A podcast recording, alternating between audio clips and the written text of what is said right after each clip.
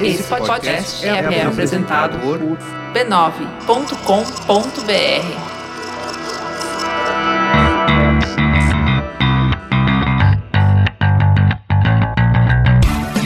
Olá, eu sou Alexandre Maron. Eu sou a Leila Germano. E esse é o Zing, um podcast com conversas profundas sobre assuntos aparentemente banais. Isso aí, estamos agora indo para o episódio número 37. Bem-vindo, querido ouvinte. Bem-vindos todos. Isso aí. Então, assim, estamos nos aproximando do fim de um ciclo. Estamos aí já chegando no momento de entrar num novo ciclo do Zing daqui a pouco, de alguns temas indo numa outra direção. Já já a gente vai pro volume 4. Estamos indo pros 40. Isso. E aí a gente muda aos 40. Isso. Então, bem-vindo, ouvinte. A gente está aqui e tem a ver com umas discussões interessantes que a gente sempre tem, né? Algumas semanas atrás eu estava dando um webinar sobre produção de podcasts que era voltado para jornalistas e tal. E, e, essa discussão é muito presente né, na vida de jornalista, porque geralmente jornalista trabalha numa empresa e essa empresa geralmente ela nasceu de um tipo, né? Ela, ela era uma rádio, ela era um jornal, fazia uma revista, canal de televisão. Sempre ela era alguma coisa. E aí, com a chegada da internet, se a empresa tem alguns anos, ela foi virando outras coisas, ela foi tendo que se expandir para outras frentes. E mesmo hoje em dia, né, em geral, você começa de algum lugar e depois você vai criando outros braços, né, para o que você cria e tal, não sei o quê.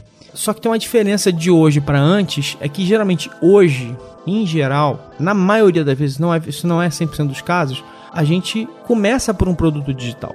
Porque é mais barato, porque é mais simples, porque a barreira de entrada é mais baixa e tal. Principalmente se a gente fala das pessoas normais, não só dos profissionais, mas das pessoas normais que começam geralmente com um produto digital. Então a pergunta de hoje, Leila Germano, ai, né? Ai. É assim, adaptação entre plataformas, por que mudar ou mudar para quê? É uma pergunta básica aqui. É um tema pergunta. É um tema pergunta, né? E essa adaptação entre plataformas é um pouco, a gente vai falar um pouco de tudo assim, porque vamos começar, vou perguntar para você. Opa. Porque eu adoro perguntar para Leila para ela ficar assim, ah, quer Oi, dizer, é, é. é. Bom, veja bem. Adoro fazer isso. A primeira coisa, assim, é, é uma coisa muito clássica, tá presente na vida de todo mundo, é aquele momento em que você lê um livro, ama aquele livro, e aí seu livro vira um filme. E aí você vai ver o filme. E aí, geralmente, é uma decepção de algum tipo. Geralmente você gosta do filme, mas geralmente uhum. você se decepciona de alguma maneira. Como você se sente com a ideia de que um livro vira filme, por exemplo?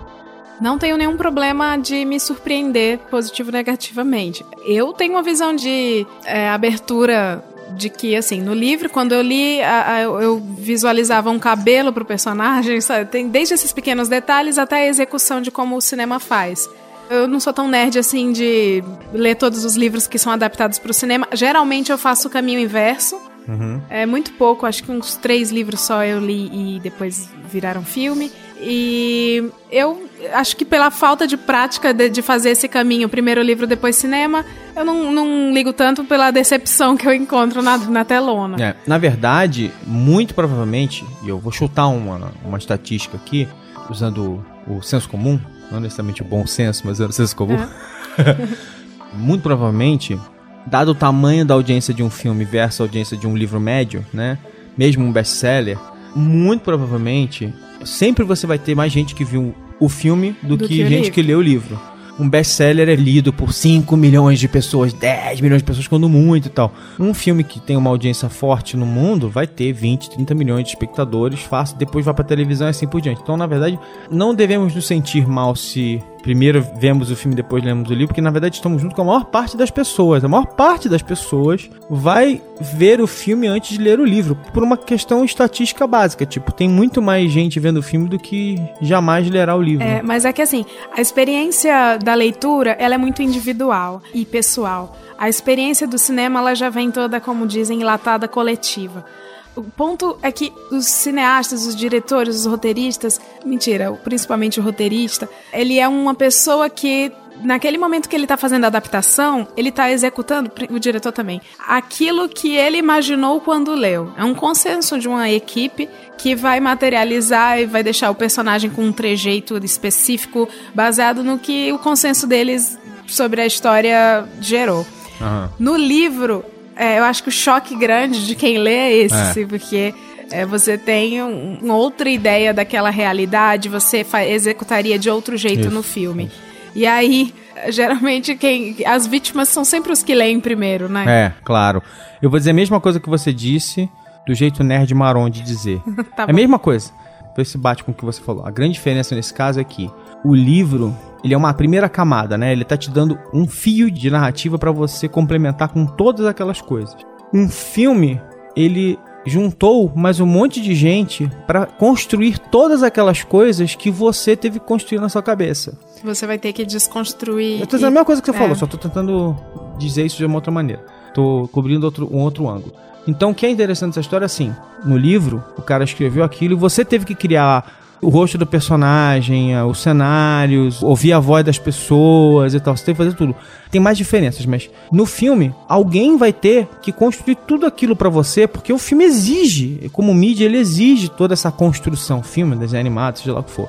Assim, não dá pra você fazer sem isso. Então, assim, alguém vai ter que construir o set, pensar no figurino, achar os atores ou desenhar os personagens, né? E construir aquilo você. E é óbvio que vai criar um conflito se você ler o livro com tudo que você imaginou. Então cria um conflito com a sua imaginação. Então dissemos a mesma coisa. Mas, gente, sem motivo pra sofrimento também.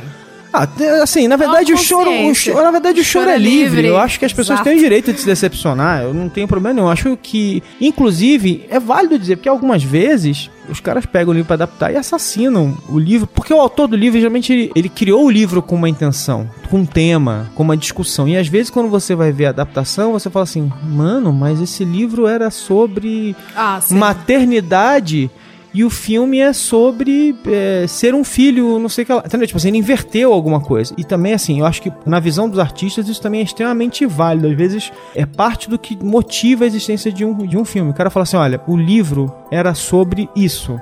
O filme acontecendo 20 anos depois tal, não sei o que lá, a gente pode avançar e ir nessa direção, porque esse personagem pode ser destacado e a gente podia puxar esse tema. E, e isso é também do jogo. As pessoas às vezes não entendem É. esse tipo de raciocínio. Pra o produtor do conteúdo, pro artista, pro diretor, muitas vezes funciona pro próprio currículo como uma, uma abordagem de releitura muito mais do que adaptação. É. Eu vou dar minha cara, vou dar um outro, outra estética pra história e isso vai fazer meu nome na- no cinema. Mas enfim, tem uma outra coisa interessante na história que é o seguinte, né? Quer dizer, dada a natureza, né, do livro, do texto, está dentro da sua cabeça, né? Quer dizer, você está lendo ele, você está internalizando aquilo tudo. Ele permite uma coisa chamada exposição de uma forma muito clara, né? Então ele pode te explicar as coisas porque é da natureza narrativa do livro.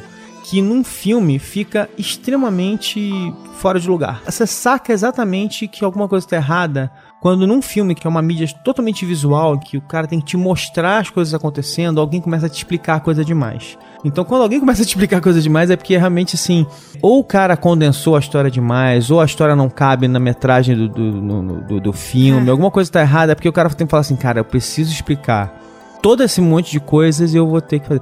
Eu tava vendo um, um filme no outro dia. Isso aconteceu com milhões de filmes. Mas, por exemplo, eu vi um filme semana passada, dei de cara com ele no Netflix, que era o Age of Adeline. Que você vai olhar por aí, as, as notas no MDB são razoáveis, você vai olhar no Rotten Tomatoes, não são boas. Mas, cara, eu olhei a, ideia inicial, falei, cara, é meio da tarde, quer saber? Vou dar uma olhada. É com a Blake Lively, do Gossip Girl e tal, não sei, whatever. Mas o ponto da história, a história em si, o, o argumento da história, o pitch que eu faço assim, tipo, mulher no, do início do século sofre um, um acidente bizarro e aí para de envelhecer e você vai acompanhar a jornada dela por mais de um século de vida e tal, tal, tal. Foi, cara, putz, tô dentro, quero ver o que vai acontecer. Essa história é muito legal. Ela vai envelhecer, ela vai ficar mais velha do que a filha, ela vai não sei o que, ela vai não sei o que lá. Tô dentro, quero ver o que vai acontecer. Só que tem um problema, eles estão muito preocupados em explicar por que diabos ela parou de envelhecer. E eles estão obcecados com essa explicação, como se ela fosse importante ou menos importante. Não é importante por que que ela parou de envelhecer. O que importa é a jornada, o que importa é o que acontece com uma pessoa que, por algum motivo, seja lá qual Sim. for, velho, tipo, encontrou uma pedra filosofal da Patagônia, não sei o que lá. O que importa é a discussão que vem depois. não- a- a- É o o motivo. comportamental. Tanto é que assim, tem um nome clássico pra isso dado pelo Hitchcock, que é assim, é um MacGuffin, assim, que é uma coisa assim, tipo, que ou as pessoas perseguem, ou as pessoas querem destruir tal. Assim, esse negócio que fez ela viver ou pra sempre tal, não sei o que, é o processo em si, ele não precisa ser explicado, ele é só um device na história, embora ele seja importante pro final da história de alguma forma. Mas a explicação ela é secundária. Então, o que importa é o quê? Essa mulher vai viver 100 anos, ela vai ver a filha dela envelhecer, ela vai ter que ficar mudando de vida a cada década, a cada 20 anos, ela vai ter amantes que ela vai reencontrar depois velhos e ela e vão ficar assombrados por ela. Isso é super, você já tá doido pra ver o filme, né? Tô Isso é super interessante. empolgadíssima. Isso é super interessante. Mas aí o cara começa, assim, no meio, assim, logo no início, do nada, entra um narrador e começa a explicar o que aconteceu com ela. Eu falei, peraí, mas quem é esse cara? Aff. Quem é essa pessoa? Com uma voz assim, Adaline, nasceu e não sei. Falei, "Que- como assim? De onde saiu essa voz? Ela tá na minha cabeça. Não, duas coisas que eu odeio de filme é, é o três anos depois, que engole muito, e o. Que, sabe? E, É. e essa explicação no final. Fulano morreu do- 12 anos depois? Então, assim, a gente já implica quando tem um flashback, às vezes, que o flashback é deselegante e tal, não sei o que. Mas, mano, o cara escolheu a saída mais tosca da face da Terra. E Tem era um um bom- narrador entrando no Era meio um da bom história. argumento de filme, era um excelente argumento de filme. Assim, não precisava, e o narrador ele vai explicar. E aí, então, aconteceu uma reação. eh, blá, blá, blá, blá. Eu não vou explicar porque senão eu vou estragar o filme. Spoilers ahead. Não vou falar spoiler. Então, assim. Então aconteceu. blá, blá, blá, blá, blá, blá, blá, E aconteceu. tá, e No final, então aconteceu isso. isso. Não. Não deu tempo, E, cara, e no final do filme, o cara explica o que aconteceu. pra- Assim, caso você não tenha entendido, seu energúmeno, Nossa. espectador, vou explicar agora, tá? Deixa eu desenhar. Então, é muito engraçado, assim. Se você prestar atenção nisso, você rapidamente começa a notar quando um filme tá fora do trilho nisso. Quando claramente quem tá fazendo tá completamente viajou, é um baita preguiçoso, não sabe como fazer, assim. Greve dos tipo- roteiristas. Sei lá, cara, não sei. É muito louco isso. Então, primeira coisa muito interessante é, é começar a entender, né, que essas plataformas, elas são diferentes, elas têm características muito diferentes de o que você pode contar de história nelas, né? Então, Isso não acontece só no cinema nem no livro. não, pois é, então por isso que é interessante. Eu vou dar depois. Me lembrem, queridos ouvintes, porque eu tenho que lembrar de colocar a indicação de um livro muito legal, de um curso que eu fiz alguns anos atrás. Os autores desse. Os, professores desse curso escreveram esse livro. É um livro do pessoal de Berkeley sobre todas essas, essas diferenças entre os canais narrativos, né? Então, por exemplo, né? Os caras fizeram um estudo e por óbvio que pareça quando a gente começa a falar aqui, eles foram olhar e discutir e tentar dissecar assim. Quais são as características do texto, por exemplo? O que, que o texto me traz, me oferece de vantagens e desvantagens na hora que eu vou criar alguma coisa, né? O texto é de todas as plataformas criativas, só tem uma mais barata que ela, o verbal, né? Só, só mais barato do que, do que escrever um texto só falando. Sim. Mas o verbal, mas é, é, quando eu falo em texto, é, ele é a primeira plataforma em que eu registro, né, as minhas ideias, né? Então, vamos falar de coisas que registram as ideias, né? Não- vamos pensar sempre em, em registro de performances, né? Então, a primeira coisa é o texto. O texto é a mais básica de todas, né? Eu te dou uma, um giz, você consegue escrever no chão ou na parede. É, as pinturas nas paredes estão lá há milhares e milhares e milhares de anos. Eu te dou um lápis, você consegue se manifestar. Então, a manifestação mais básica do mundo. Eu lembro que uma, é, uma das coisas engraçadas que achei muito legal foi quando eu fui, uns anos atrás, visitar, naquela série Roma, pré-Game of Thrones, eu fui visitar o set, quando eu cobria cinema e televisão, tal, tal. Fui visitar o set de filmagem. E eu lembro de chegar na Tinetitá, que era onde filmava naquela época a série. E na entrada da Tinetitá, a cabine, né, onde os guardinhas liberavam a entrada, a cabine toda pichadinha, com nomezinhos e mensagens escritas. E aí a gente entrava, e aí a gente ia pro set, recebiam a gente e tal, não sei o quê, e a gente andou, teve, fez um tour pelo set de Roma que era absolutamente, inacreditavelmente incrível. Eu já vi muito set legal de, de seriado, realmente os sets americanos daquelas séries, eles, geralmente eles têm um lugar, né, sei lá, o CSI, todas as séries, eles têm uma central, que é um set gigante, que Monta, eles... desmonta. Não, que ele fica montado durante a temporada, Ah, tá. E que é um set que ele é montado de um jeito que você consegue fazer um plano de sequência gigantesco do cara saindo do escritório dele indo até o laboratório inteiro, porque o set está todo pronto, né? Tá. Então no Roma também tinha muito esses lugares. Essa era uma, praticamente uma, um, um, pedaço de cidade montado em que você conseguia fazer trechos grandes de, de sequência das pessoas falando e tal. Então eu lembro de chegar lá e aí os caras pegando e, e mostrando os lugares pra gente e na, no cenário Volte e meia você encontrava também o que? Uma pichação. E é engraçado assim, tipo, coisas escritas em algum lugar e pichações que os italianos amam, é uma manifestação cultural antiquíssima e tal, não sei o quê. Você anda pela Itália, eles assim, aqui a gente tem isso, mas você vê assim, é uma coisa bem latina, bem interessante, tipo assim, pichação em tudo quanto é lugar. Lá, lá perto lá do Vesúvio, a cidade foi devastada e tal, não sei o quê, tem pichação lá até hoje. Então assim, é, cara, é, é muito louco isso, tipo, a manifestação mais básica, e é tão básica que os caras, quando foram reconstruir o passado, uma coisa que eles lembraram é assim, cara, os caras se manifestavam politicamente, né? Xingavam o governo pichando as paredes, né? E uma das coisas engraçadas é que a americana que estava com a gente quando entrou na Tinetitá e viu as pichações na, na guaritazinha, ela falava assim, nossa, que nojo, por que, que eles não pintam isso? Porque os italianos acham isso uma manifestação cultural, é muito engraçado. Eles não mexem nessas coisas, eles, eles sabem que está lá há séculos. É muito engraçado. A né? cultura do grafite é forte. Da Itália para cá também. A, a grande maioria dos grafiteiros do Brasil, grafiteiros que levam isso como profissão, tem alguma família italiana por trás, é, é. interessante. Mas enfim, o texto é, é, muito fácil de portar, né? É barato de fazer, fácil de portar. A gente começou com e-mail porque e-mail era fácil de mandar, né? Então o texto ele é o mais básico dos básicos, nesse sentido. É o mais simples dos simples. Agora tá, mas o que, que o texto traz, né? O texto ele é alguma coisa que está dentro da sua mente, que ele trabalha com a sua imaginação, ele permite essa, essa manifestação bem descritiva, bem expositiva. Ele, no texto isso tudo faz sentido, né? Porque eu vou ter que te dizer o que está acontecendo. Eu vou ter que falar assim, olha, você entrou numa sala. Eu vou realmente ter que descrever essa sala para você. Porque essa informação não está em nenhum outro lugar. É, né? A variante agora é, da adaptação de plataformas é qual o tamanho desse texto em qual canal. A Isso. gente, há uns dias, falou aqui sobre. Não foi tanto sobre transmídia, mas sobre o tamanho de uma história. Isso nos dias de hoje a gente está fragmentando de mil maneiras, está adaptando de mil maneiras, porque já existem outras formas de consumo de, de história. Isso. Então, aí vamos falar de foto, por exemplo. Né? Estou fazendo tipo uma progressão. Depois do texto, é a imagem. Né? De alguma maneira. Aí a imagem desenhada e depois o registro da imagem. É, como é que é o desenhar com luz, fotografia. Bonito isso. Muito vai. bonito. Então, é, é, a fotografia, ela essencialmente é o que? É você congelar um momento no tempo. É, pá, você vai.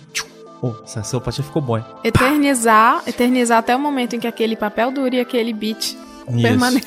Não, e é louco porque assim, a fotografia, ela eterniza um momento mesmo. E ela é, por natureza, ela é contemplativa. Porque ela para o segundo. Ou, ou aqueles momentos, né? Então você fala pra pessoa assim, pare e olha isso aqui. Então essa característica da fotografia é muito interessante. Então, assim, do lado de ser contemplativo, então mesmo quando é uma cena totalmente. Uma cena parada mesmo, assim, uma cena que não tem movimento, ela é interessante por si só, né? Então, assim, olha isso aqui. Mas também tem aquela coisa, como ela congela o momento, né? Quando a gente começou a conseguir fazer fotografia de alta velocidade, é impressionante ver um momento congelado, né? Aquela uhum. captura de um, de um momento no tempo que você fica completamente, caraca, como é que esse cara conseguiu capturar esse momento. Às vezes o cara foi acidente, né? Ele tirou 30 fotos e ele, no meio, quando ele vai editar, Uma fala... Uma delas é, é, um pois grande é. clique. Edição e tal. Então a fotografia, ela é... De novo, uma boa explicação para essas coisas assim. Se você olhar a progressão na internet, né? Primeiro a gente transmitiu texto, depois a gente precisou transmitir foto.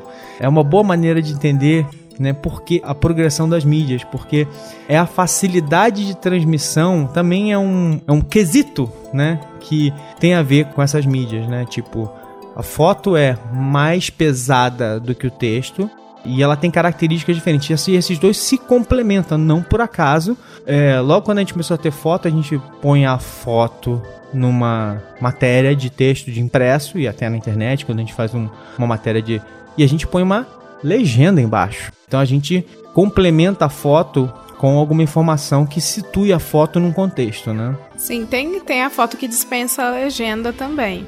É, alguns posters de filme, é, voltando um pouco para filme, porque eu tô pensando, é, enquanto a gente fala, eu tô pensando em, nessa adaptação. Tem alguns posters que necessitam muito Tem pôster que não, impressionante. Você conhece ali algum pôster de filme, você tem mais vivência com cinema, que a imagem diga muito mais do que qualquer coisa além do título? Putz, é, é muito louco isso agora, porque tem tanto, ainda mais nos últimos anos em que os posters eles foram.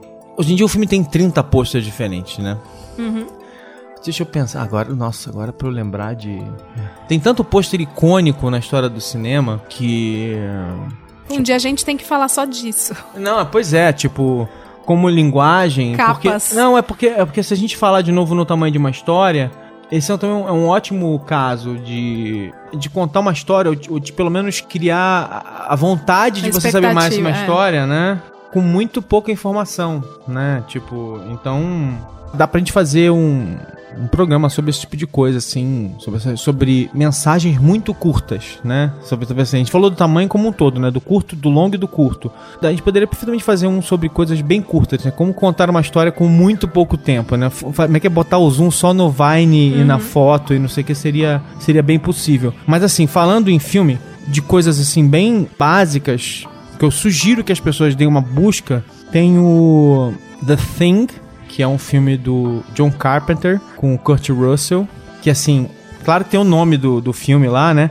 Mas é uma imagem de um homem, uma, uma, uma figura assim com braços e pernas, mas em que a cabeça não tem uma cabeça direito, tem uma luz estranha saindo assim. E o filme é um filme meio de terror com ficção científica. E é uma criatura que toma forma de qualquer pessoa. E é um filme todo de paranoia, porque os caras estão no, no meio do nada, assim, num lugar gelado e tal. E eles não têm pra onde ir e eles não sabem qual deles é o monstro. E um eu- monstro. é, é um monstro mesmo, é um monstro porque. Enfim, não vou ficar perdendo tempo com isso, mas. Então o filme traduz muito esse, esse momento assim de, de terror e tal, não sei o quê. Outro que eu acho também que é icônico é o pôster do ET, que é a Ah, mãozinha, são, os, são as mãozinhas se tocando e tal. Então, assim, tipo. E é foda, porque se você pensar bem, evoca o Leonardo da Vinci, né? Michelangelo. Michelangelo, desculpa. Nossa, foi, né? Ficou.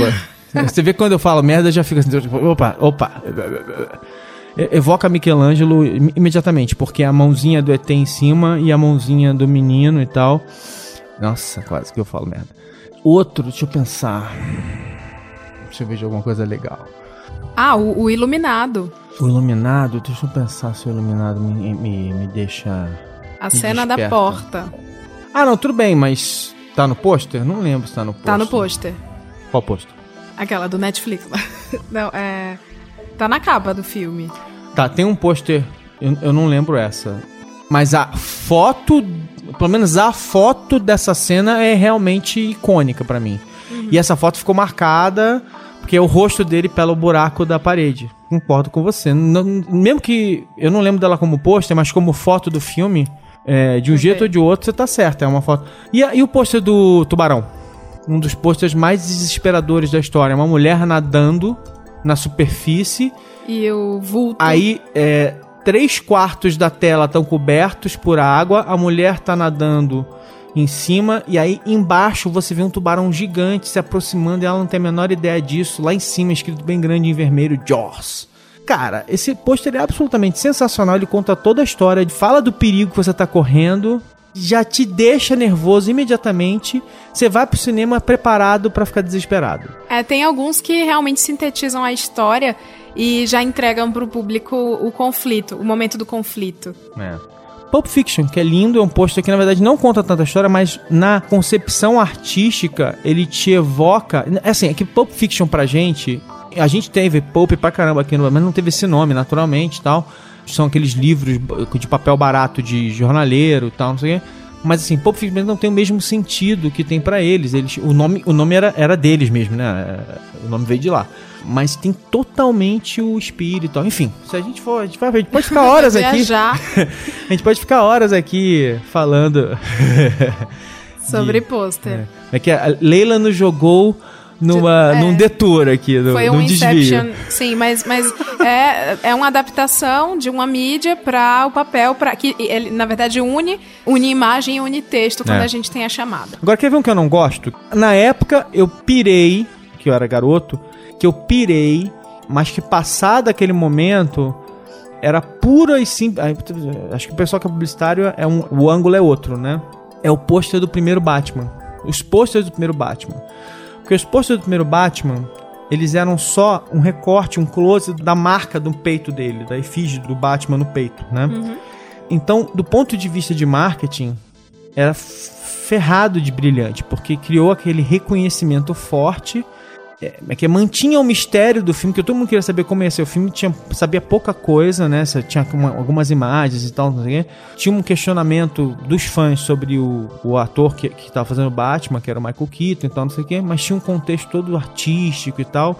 O pôster, é, a maneira como eles trataram, metalizado e tal, não sei o quê, era bonito e tal, então criou uma um interesse pelo logo e tal, mas assim, era uma coisa meio vazia no logo, entendeu? Eu acho que assim, é bonito, é um case de, de publicidade, mas na verdade, na verdade, quando você olha para esse negócio, a gente fala assim, cara, mas é só uma marca do Batman, não diz nada sobre o filme de verdade. O filme era tão diferente disso. Mas hoje, na época, fazia todo sentido. Na verdade, eles estavam tentando vender o Batman. Ali foi uma virada. Eles estavam tentando vender o Batman para um público. Eles estavam tentando tomar o Batman cool. Eles queriam que as pessoas fossem em peso ao cinema, né?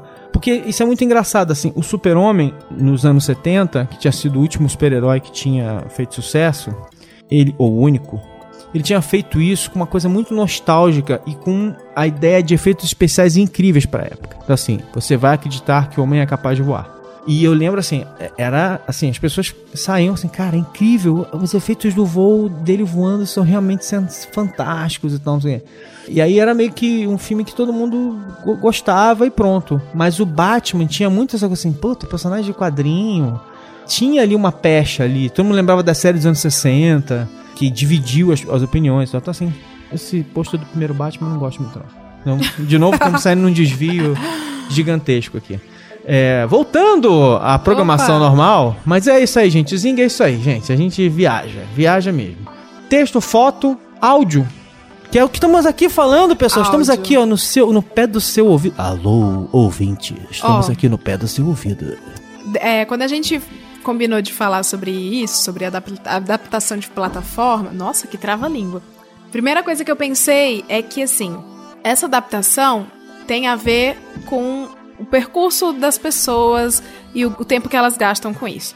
E aí, quando a gente caiu agora para áudio, uhum. é, eu lembrei de uma época em que o áudio resolvia uhum. para contar história, contar novela. Uhum. Até hoje a gente tem. Uhum. É, de vez em quando eu, eu, ligo em alguma rádio aleatória e eu ouço uma história. É engraçado isso. Alguma história. Não é radionovela, mas é um conto. Mas eles usando recursos, de, Recurso da, das clássicas radionovelas para contar uma história que, que, supostamente aconteceu, né? Sim, dramatizar uma história real. Né? Dramatiza né? e o ouvinte tem que ligar e dar a opinião dele sobre aquilo. Eu acho que por um bom tempo no Brasil, eu vou falar só de Brasil, o rádio resolvia muito essa necessidade, principalmente nas classes mais baixas. Porque era uma mídia que por muito tempo chegou em pessoas que não sabiam ler. É uma Isso. mídia que por muito tempo ocupava. A gente não tinha smartphone, principalmente classe C, D, não tinha acesso a smartphone, não tinha acesso à internet, computador. Então, era um, uma mídia que ficava ali, presente, é, emoldurando a situação com música, emoldurando com causos e, e interações de ouvintes. E hoje a gente, óbvio, a gente ainda mantém isso, mas todo mundo já tem mais acesso, o áudio ganhou um outro patamar na vida da gente é. e, e, por consequência na vida dessas pessoas. É. A gente já tá falando agora de comprar música, de comprar serviço de música enfim, a gente passa mais tempo com áudio também. Concordo com o que você falou.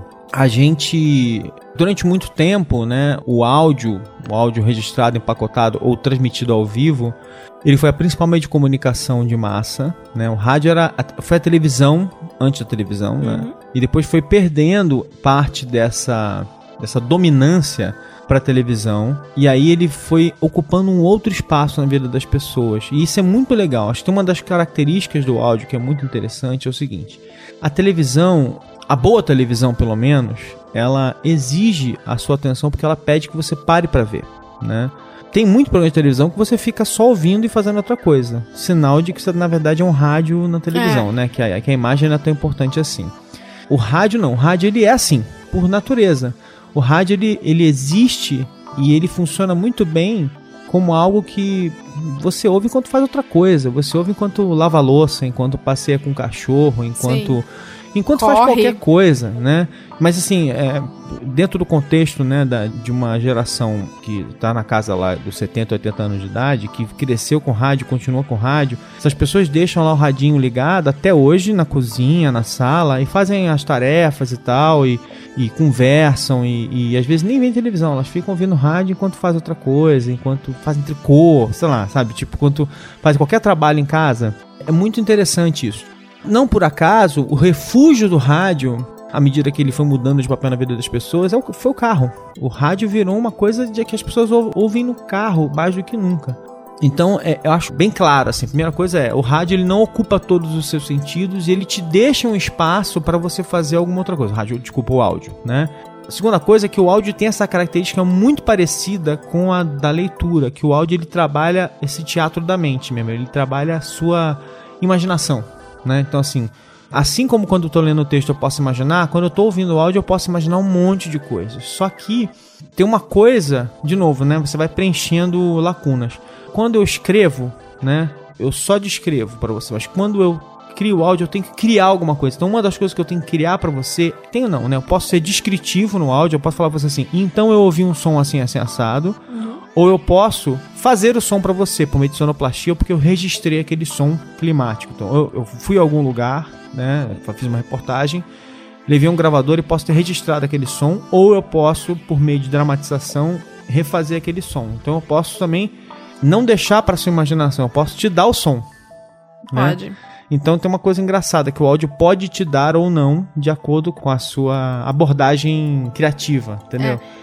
Em- no rádio, é, sendo um pouco mais específica, não tem é, a mesma a mesma possibilidade que, por exemplo, um podcast te dá de voltar. Aham. Eu não sei É, se não é on libera, demand, né? Não é on demand. Não é on demand. Não sei se te libera totalmente a atenção.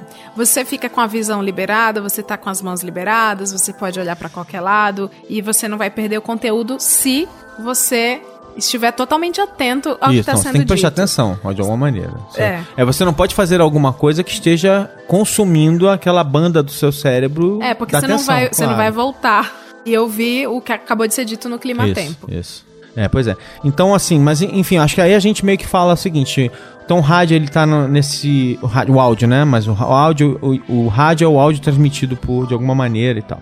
Mas o áudio tem essas características, assim, esse teatro da mente, esse clima criado dentro do seu ouvido, essa intimidade que cria com as pessoas, porque geralmente, ainda mais hoje em dia, que é muito ouvido com headphone, como você provavelmente está ouvindo a gente agora, a maior parte das pessoas. Mas tem essa coisa assim, tipo, de dependendo da abordagem criativa, assim, no texto eu não tenho opção, eu não vou criar um som de jeito nenhum. No áudio, eu posso entregar o som pronto, eu posso descrever o som pra você verbalmente.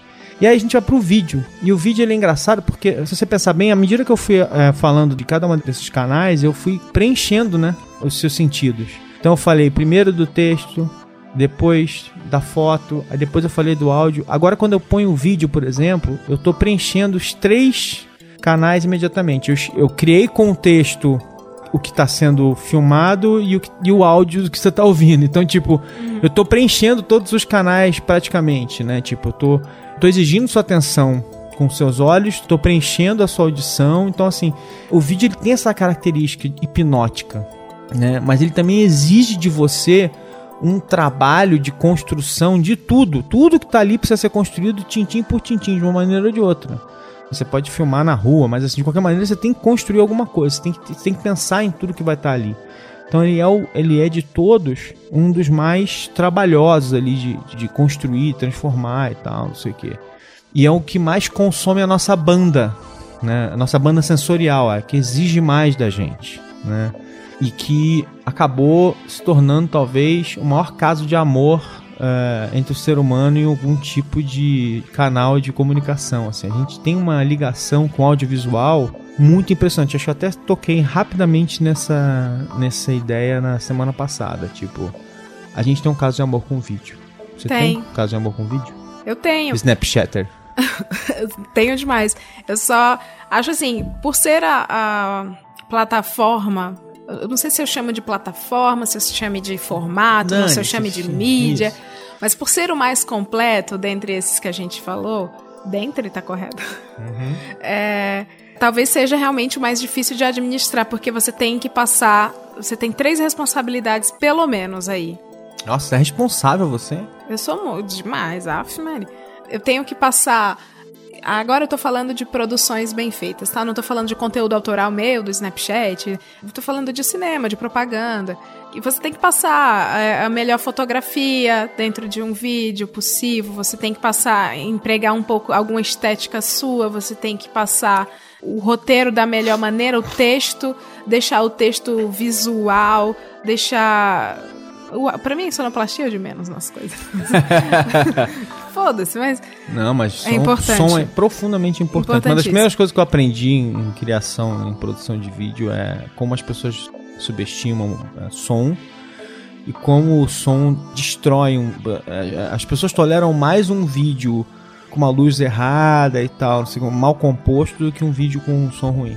Por quê? Porque às vezes você até dado o valor jornalístico, por exemplo, uma captura ali de uma situação, beleza, acontece e tal, não sei o que, mas o som mal captado demonstra uma falta de profissionalismo gigantesco. Então peço perdão pelo vacilo aí, todos os sonoplastas do Brasil. Não, mas é. é, é? Eles, é isso. Eles, eles já te amam. Não tenho propriedade para falar sobre o assunto, não vou opinar fazendo aqui a Glória Pires no Oscar. mas, é, resumindo, o vídeo ele, ele é a plataforma mais completa né, de todas essas, porque traz todas essas, mas ela, ela requer refino e conhecimento em, em cada uma delas. Uhum. E vídeo 360? Pois é, vídeo 360, que na verdade é um filhote natural do, do, do vídeo, mas cruzado com as novas tecnologias, é uma dor de cabeça grande para produzir, né? Tipo, a gente tem lá onde eu trabalho na, na, editora Globo, a gente tem quebrado a cabeça para produzir algumas coisas e, e, é muito engraçado porque assim, primeira coisa é, como é que eu ilumino esse negócio, né? Tipo, no vídeo clássico, né, você tem uma, você tem o que chama de a quarta parede, né? Tipo, que é da lente para trás, você tá escondido e dali você pode iluminar a cena e tal, não sei o quê. No vídeo 360, você começa a quebrar essa essa discussão da, da iluminação. E aí eu acho que ele, o vídeo 360 ele tem uma característica muito interessante e que a gente vai, vai ver isso acontecer muito nos próximos anos. Vai ter muito trabalho no desenvolvimento, na melhoria dos sensores das câmeras para que elas fiquem mais próximas da nossa capacidade de enxergar a luz, de, de como a gente enxerga a luz, né? Para ficar mais fiel e tal, não sei o que, para transformar a experiência numa experiência mais estável. Hum. Por quê? Porque, de novo, volto naquela história que a gente falou na, na, alguns episódios atrás. Porque a gente vive hoje um mundo em que a gente busca mais essa realidade, né? Então, essas tecnologias novas, o, vídeo 360, ele deixa você nu, digamos assim, não pelado no sentido no nudes, né? Ele deixa você no sentido assim, tipo, o espectador, quando ele tá vendo o vídeo, ele pode olhar atrás de você, do lado, em cima, embaixo tal. Então, assim, você não tem onde esconder um microfone, uma segunda pessoa te ajudando, uma luz extra. Não, você não tem como esconder nada. Ele, é, se você quiser usar a luz, ela vai estar tá lá e você não vai ter como fingir que ela não estava lá. Entendeu? Então é. Ou você faz bem dirigido, direitinho, tá, tá, tá, iluminação, som, porém entregando o esqueleto da Exatamente. sua estrutura. Exatamente, você vai ter que dizer que você tá iluminando. Ou você não entrega esqueleto de estrutura nenhuma e fica entregue a falta de boa luz, falta isso, de bom som. Isso, isso. É, mas aí, aí tem um lado que é assim, aí os sensores vão ter que melhorar. Porque você já notou assim, você entrou a gente tá aqui gravando numa sala. É, a gente tá olhando aqui, gente, as luzes estão apagadas, a gente tá gravando de dia, por isso tem uns barulhos malucos acontecendo, mas a gente consegue ver tudo, concorda? Só que se eu botar uma câmera aqui, provavelmente ela vai ter problemas para captar a luz que vem da janela, vai fazer um contra-luz, ela tem dificuldade para fazer isso, que o nosso olho também tem, né? Ele vai fazer contra-luz, então, mas que a gente consegue compensar no dia a dia. A nossa experiência de experimentar o mundo é diferente da da câmera. Então, assim, a gente precisa que a câmera que a maneira como a câmera vai criar essa, essa experiência se aproxime mais disso. Uhum. Na minha opinião, quem vai acabar resolvendo isso são aqueles caras daquelas câmeras litro. Você já ouviu falar dela? Nunca. Então a litro, eles começaram com uma câmera fotográfica e aí depois eles foram evoluindo, agora eles criaram uma câmera de cinema. E eles têm uma tecnologia e que eu não vou ficar perdendo tempo explicando agora, mas que eles são capazes de fotografar uma cena e filmar uma cena e você ajusta o foco depois. Como assim? Pois é. Tipo um planão americano aberto e aí eu escolho onde vou dar o foco. Exatamente. A Nossa. maneira como, é, tipo assim, a tecnologia que eles usam, a maneira como eles capturam a cena de várias, com vários pontos, enfim, é uma coisa bem Tipo, complexa. Eu tô transformando direção em pós-produção? Exatamente. Então Caramba. você pode escolher o foco depois, você pode mudar o foco depois e tal. Então isso muda brutalmente é, as suas escolhas criativas. Você pode até pensar antes, assim, ah, eu vou pegar aqui e tal, eu vou dar o foco depois, eu pego esse cara em primeiro plano e aquele em segundo, não sei o quê. Você agora pode fazer isso em pós-produção. Você pode fazer a cena e tomar as decisões em pós-produção, por exemplo. Se você usar uma câmera dessas. Então aquela cena clássica, né, que eu ponho um personagem em primeiro plano e um em segundo plano, e eu posso decidir esse aqui fala, depois eu corto, eu corto não. Isso foco vai no- funcionar muito no- em documentário. Muito mais, porque quando você tá. Quando você é diretor de cinema, você já tem seu nome, sua estética, seu traço, né? Já sabe exatamente o que fazer. É, agora, pra documentário, que fica totalmente entregue na mão do objeto entrevistado, do, do analisado, isso é demais. Enfim, mas esses caras, obviamente, isso aí tem muito a ver com. Foco não é a mesma coisa que luz, mas assim, são sensores muito específicos e que estão fotografando o ambiente várias vezes ao mesmo tempo, em várias, de várias maneiras e tal, não sei o que, estão capturando a luz de várias maneiras diferentes e tal, não sei o que. Pra mim, assim, esses caras ou alguém que usa alguma coisa ligado ao que esses caras estão fazendo são capazes de, de repente, resolver esses problemas de como a gente experimenta o 360. Essa tecnologia é incrível e ela vai revolucionar muita coisa, assim. O 360 é uma... A gente tá engatinhando ainda. A gente tá engatinhando, mas já veio o, a realidade virtual É. 360. Isso. Que aí eu não sei se isso é virtual ou se isso é. Não chega a ser. Não, não tem a ver com realidade aumentada, mas é um pezinho também. Não, pois é, a- a- a- o vídeo 360 ele é, ele é um meio caminho para a realidade virtual, porque a realidade virtual, vamos lá, de uma maneira mais simplista, eu posso dizer que a realidade virtual no sentido de que eu coloco um véu entre você e o mundo em que você vai experimentar uma realidade diferente da sua. Só que você não tem poderes, é, seus poderes de interação são limitados, porque o vídeo ele segue a progressão dele. Você só, a única coisa que você pode fazer é olhar ao redor. Você não pode mexer na história de forma interativa. A VR de verdade ela começa a acontecer quando e geralmente ela acontece com ambientes simulados em 3D, porque aí você realmente pode interagir com o ambiente e decidir para onde ir, com interações e tal, não sei o que. E aí você vai, aí, na verdade não não vai ser o, o- o vídeo é limitado para isso, tá? Então seria o vídeo seria um um nível superficial e aí você vai para ambientes em 3D mais complexos para realmente experimentar a VR, mas de novo, é uma, uma experiência bem limitada ainda, porque você está usando um óculos, você não está preenchendo todos os seus sentidos e tal, não sei o que. A VR de verdade é aquela do Matrix, que o. É aquela que paga o seu almoço, vale refeição. é boa, é isso aí. é, o- é, é, é o ticket, isso aí. Tique. É, o tique.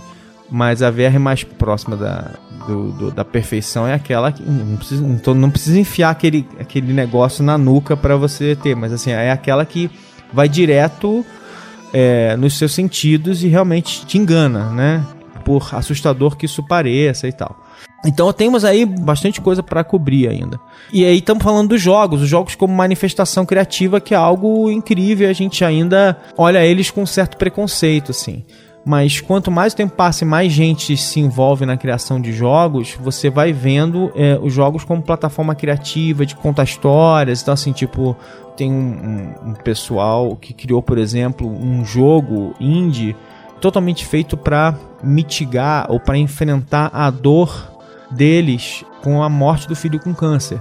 Então eles transformaram o câncer num monstro que metafórico que eles enfrentavam durante a luta pela é, não pela cura, né, mas pela luta pela vida, pela sobrevida do filho deles, por exemplo. E é um, como é que eu vou dizer, é um, um tratado ali, uma é um manifesto deles ali, mas é um jogo em que eles iam mostrando todo, todas as, toda a dor que eles passaram e que você meio que enfrentava aquilo com eles de uma forma muito muito tocante e tal. Então, assim, tem maneiras de. O próprio The Last of Us, que é um jogo de ação, tem uma história incrível e tal. Enfim, que é um jogo que chama de triple, triple A, né? Um jogo de primeira linha e tal. Então, assim, os, os jogos tem manifestação artística, tem de todo tipo. Então, assim, é uma plataforma criativa impressionante. Tem. Tem um, um case que chama Darfur, Darfur is Dying. Isso, isso. Tu, tu conhece esse, né? Conheço. Foi a MTV que abriu concurso para que as pessoas. Eu não lembro. Acho que depois eu vou averiguar, mas vou aqui jogar. X, MTV. Acho que a MTV gringa ela abriu um concurso para que as pessoas ah, pudessem de gamers para que pudessem desenvolver algum jogo que alertasse o mundo sobre o problema em Darfur, onde as tribos, as pessoas estavam sendo mortas, estupradas quando iam, sei lá, buscar água. E aí teve um cara que ganhou, ele desenvolveu um game que nunca tem final feliz. Você joga, joga, joga, joga. Não, os personagens vão. Você, basicamente você vai matando todos os personagens. Você vai porque todos os matando. personagens vão morrendo, Você né? vai buscar água é um morre. jogo sem esperança, Sem né? esperança. Você vai em busca de água, você. Então você tem acho que 7, 8 avatares. E você vai, à medida que você está tentando buscar água, o que ele vai te mostrando é que não tem esperança. Assim, as pessoas vão morrendo mesmo para tentar trazer água para casa. É, é, assim, enfim. Esses jogos. Não tô dizendo que você tem que. É, é difícil criar um jogo que consiga te ensinar alguma coisa. Não tem, nem tô dizendo que tem que fazer isso, mas assim, que é, é de fato uma, um canal criativo que pode ser sério, pode ser divertido, pode ser engraçado, É, como pra- qualquer outro. Pra além da interação, né? Que passe alguma mensagem que seja uma adaptação de uma, de uma mensagem. Mas, de novo, não acho que só é bom quando passa a mensagem. Não, acho que o, o que meu ponto é, você pode fazer isso, você pode fazer Grand Theft Auto lá, que é o jogo de diversão por excelência, de brilhante, genial, tal, tal, tal, tal, tal, mas muito violento, e você pode fazer, sabe, Candy Crush. Candy Crush, que também é mindless fun, né, e tal, não sei o quê. E você pode fazer um jogo em que você vai falar de Darfur, sabe? Tipo, mostrar como é sem esperança aquela situação e tal, tal, tal. Ou você vai falar do câncer do seu filho. Então tem todas essas possibilidades. E é jogo. Então as pessoas têm que entender um pouco isso. Cara, é, também, desculpa, é que eu tô dando um, um curso sobre esse assunto, então... eu tô um pouquinho mergulhado, né? O meu mestrado foi sobre Mas isso. era tô dando um MTV, então, não? Não, Não era? eu- eu acho que era MTV. Eu acho que era, era a MTV tava envolvida porque tava, Tava no envolvida. site, tava no site deles. Eles estavam pro- promovendo de alguma maneira. Ah, não legal. lembro a história toda. Bom, enfim, eu só queria tentar amarrar no final, que a gente já tá. Esse, esse episódio está um pouco mais longo do que o normal. Eu só queria tentar amarrar no final aqui só uma coisa que é o seguinte: a gente falou, falou, falou, falou, falou. Tá, mas como é que isso tá ligado com o nosso querido ouvinte e quando ele cria conteúdo, né? Porque ah, o ponto interessante da história é o seguinte, legal. Agora, a gente, né? A gente não é uma empresa, a gente não tá lá se preocupado com tudo isso, mas assim, meu ponto é, quando você cria conteúdo, geralmente você cria seu post, você vai fazer um podcast, você vai fazer um videozinho para alguém, ou seja lá o que for, quando você, agora é você que tá criando alguma coisa, meu ponto é que você pode abordar a sua criação com base em tudo isso que a gente falou aqui eh, no episódio um pouco, tipo, o que, que é um vídeo? O que, que o vídeo traz pra mesa, né? Por que, que eu vou fazer em vídeo alguma coisa? Por que, que eu escrevo um texto? Quando eu escrevo um texto, por que, que, por que, que isso tem que ser em texto? Quando é em texto? Quando faz sentido ser em vídeo? Quando é áudio? Então essa é uma das coisas que eu acho muito legais. Por quê? Porque quando você é, hoje em dia tá fazendo alguma coisa, você tá no digital, você pode fazer o que você quiser. Você literalmente seu celular, ele tem uma câmera fotográfica, que é uma câmera de vídeo, você tem, você pode escrever um texto, você pode fazer tudo. Então assim, de acordo com a história que você vai contar, qual é o melhor jeito de contar a sua história? Essa é a pergunta que eu quero fazer pra você, ouvinte. Você tem canais específicos pra se comportar de um jeito específico? Tem algum que exija de você um pouco mais de produção, um pouco mais de postura, um pouco mais de técnica? É, é. Porque é muito engraçado porque assim, quando você tá no Instagram, é óbvio que o seu canal de comunicação vai ser uma foto ou um vídeo curto. Quando você tá no Snapchat também, força-se a barra, porque a- a, O limite, né? o, o canal força um pouco a, a linguagem. Para que você use um vídeo curto ou vários vídeos curtos e fotos e tal, não sei o que. Ele ainda, e ele ainda, dada a maneira como funciona, ele ainda meio que vai te induzindo a usar filtro e escrever em cima da imagem. Porque é, porque é gostoso e porque é assim que as pessoas vão se comunicando. O que é interessante, assim, você tá no Twitter, seu primeiro impulso é escrever um texto curto, aí depois você, se você tiver uma foto, você incorpora, aí você vai, você vai colocando, mas a primeira coisa no Twitter, o Twitter ele, ele naturalmente, as duas primeiras coisas que você vai fazer no Twitter são escrever um texto curto ou compartilhar um tweet de alguém.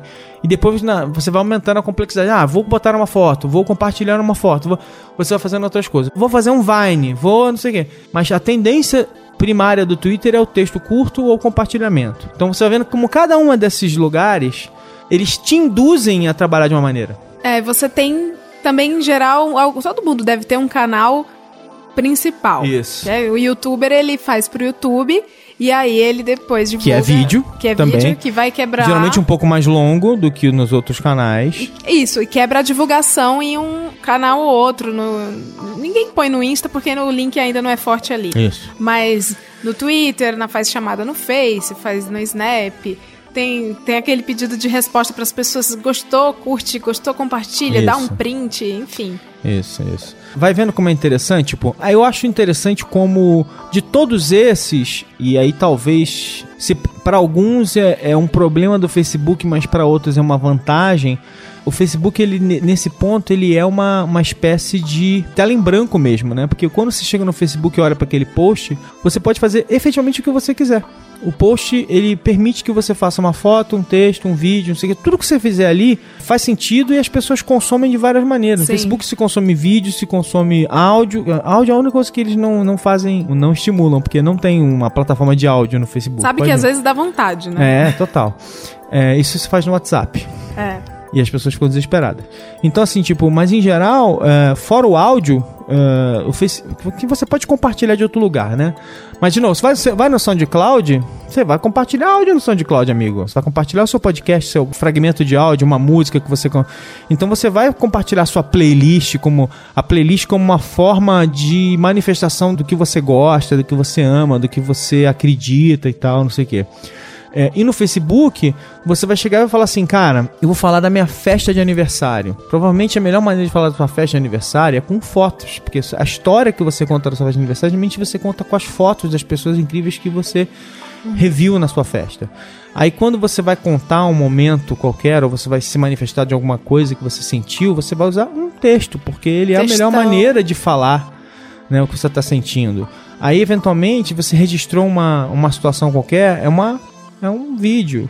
Ou então, tipo, o compartilhamento também como forma natural de manifestação, ou de algo que você apoia, ou de algo que você quer comentar que você não apoia, seja lá o que for. O compartilhamento também é uma forma que a gente até não citou aqui, mas o compartilhamento talvez seja é o grande canal de comunicação inventado pelo século XXI. Né? A gente, é assim, compartilhamento também é comunicação, né? Porque no compartilhamento você também está dizendo alguma coisa, né? Existe um manual de etiqueta pra você se portar e É. o jeito do- e o que exatamente postar em cada É. um. É isso aí.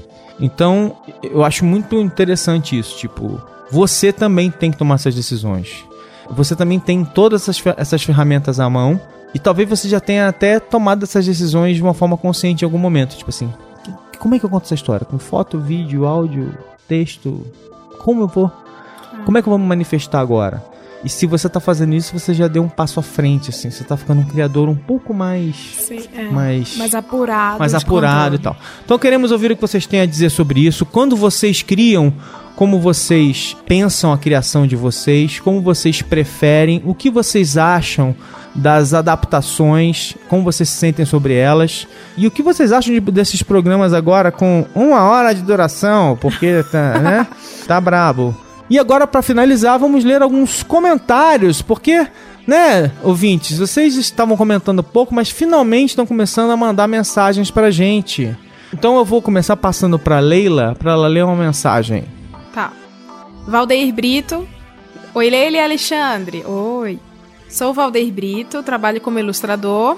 Sou de São Luís, Maranhão, tô cursando design. Dessa vez o programa me acertou em cheio. Eu comecei com um projeto de revista em quadrinho pro Catarse e aos poucos eu tô divulgando os desenhos na página do Facebook. E é isso mesmo que ocorre comigo. Eu fico com um medo enorme, nervoso cada desenho que eu posto, mas eu tenho essa ânsia de contar para as pessoas as histórias que eu crio. Eu passei por um bom tempo pensando sobre começar com isso e o medo não me deixava criar. Eu começava a divulgar, até que mesmo com medo eu fui e fiz. Enfim, só compartilhando com vocês a experiência de eu ter ouvido esse Zing, que o programa foi massa. Olha, legal. Valdeir, é, pra quem né, não viu o anterior, a gente conversou. Nossa, deu um branco. Deu gente- branco sobre o título, desculpa. A gente falou sobre a- o impulso criativo das pessoas. ah, é, sim. E como as pessoas que veem uma pessoa criativa adoram falar assim, ah, tá querendo aparecer. Eu, eu ia falar sobre isso, a gente conversou sobre a falácia da vontade de aparecer, mas não, é muito mais sobre esse impulso criativo que a gente às vezes doma, às vezes reprime e muitas vezes também expõe. E o Valdeir fez uma coisa legal, porque ele comentou no SoundCloud também. Acabei só pegando esse comentário aqui, mas ele comentou no SoundCloud. Provavelmente ele tava ouvindo o episódio, aí na hora ele se animou de comentar e depois ele fez um comentário mais longo é, lá na página do B9. Ah, cara, mas tu é ilustrador, tu é artista, não reprime não. Põe pra fora. Bom, na verdade eu acho assim, eu acho que as pessoas têm que se, É. se manifestar e pronto. Independente se a profissão é com E arte. quanto mais você fala, mais fácil pra você falar de novo da próxima vez. É muito impressionante essa, é, assim, como é fácil se manifestar quando você já se manifestou alguma vez. Você vai ficando mais normal e tal, não sei o quê. Vai ficando mais natural pra você, né? Tô eu aqui de prova. Então vamos agora para a segunda mensagem. Jefferson Silva. Adorei o programa e o questionamento sobre a arte performática e o lado naif. É assim que escreve? Dos novos criadores. Eu tenho um impulso de criação bem grande e fazia anos que eu queria fazer um canal no YouTube, né? Mas por questões técnicas era impedido. Hoje tenho um canal com um pouco mais de dois meses, com tutoriais de programas gráficos e que estou começando a diversificar o conteúdo por motivos de quero criar e mostrar. Legal, eu fui dar uma olhada no canal do Jefferson, dei uma assinada pra apoiar. Muito bacana. Assim, eu acho que é isso mesmo, gente. Tipo assim, as ferramentas são muito fáceis de usar. E assim, o, o do Jefferson, por exemplo, ele nem, ele nem se filma, ele não tá mostrando o rosto dele. Ele basicamente filma a tela e ele tem um conhecimento específico de animação. Ele vai ter um público naturalmente pequeno, por exemplo. Mas ele quer pegar pessoas que gostam desse assunto e quer interagir com elas de uma maneira. E beleza. Desde que ele também não fique frustrado, porque ele escolheu um público muito específico, desde que não fique frustrado com isso, cara, não tem problema. Porque assim, é, é, tem essa discussão da métrica de sucesso, né? Se você escolheu um nicho muito específico, o seu público vai ser menor. A sua métrica de sucesso é diferente. Você está conseguindo ensinar as pessoas, as pessoas estão interagindo, você está conseguindo converter pessoas para uma coisa legal, você está. Enfim, é muito importante isso. Você determinar para você o, quais são os seus objetivos quando você está criando alguma coisa. Isso é que é muito legal. É, como a gente é ser em expansão, Jefferson, você também. O seu canal tem dois meses, é, muito provavelmente você cresça Ele tá aprendendo. em aprendizado e você passa, começa a, a ensinar outras pessoas, e aí quem quer aprender É. Isso aí. vai. Não, você olha os junto. vídeos, você olha os vídeos, ele, é, ele claramente foi aperfeiçoando uh, até o acabamento dos vídeos. Muito claro. Logo, logo vai deixar de ser nichado. Isso aí. Vai, o seu próximo aí. Ah, Azin.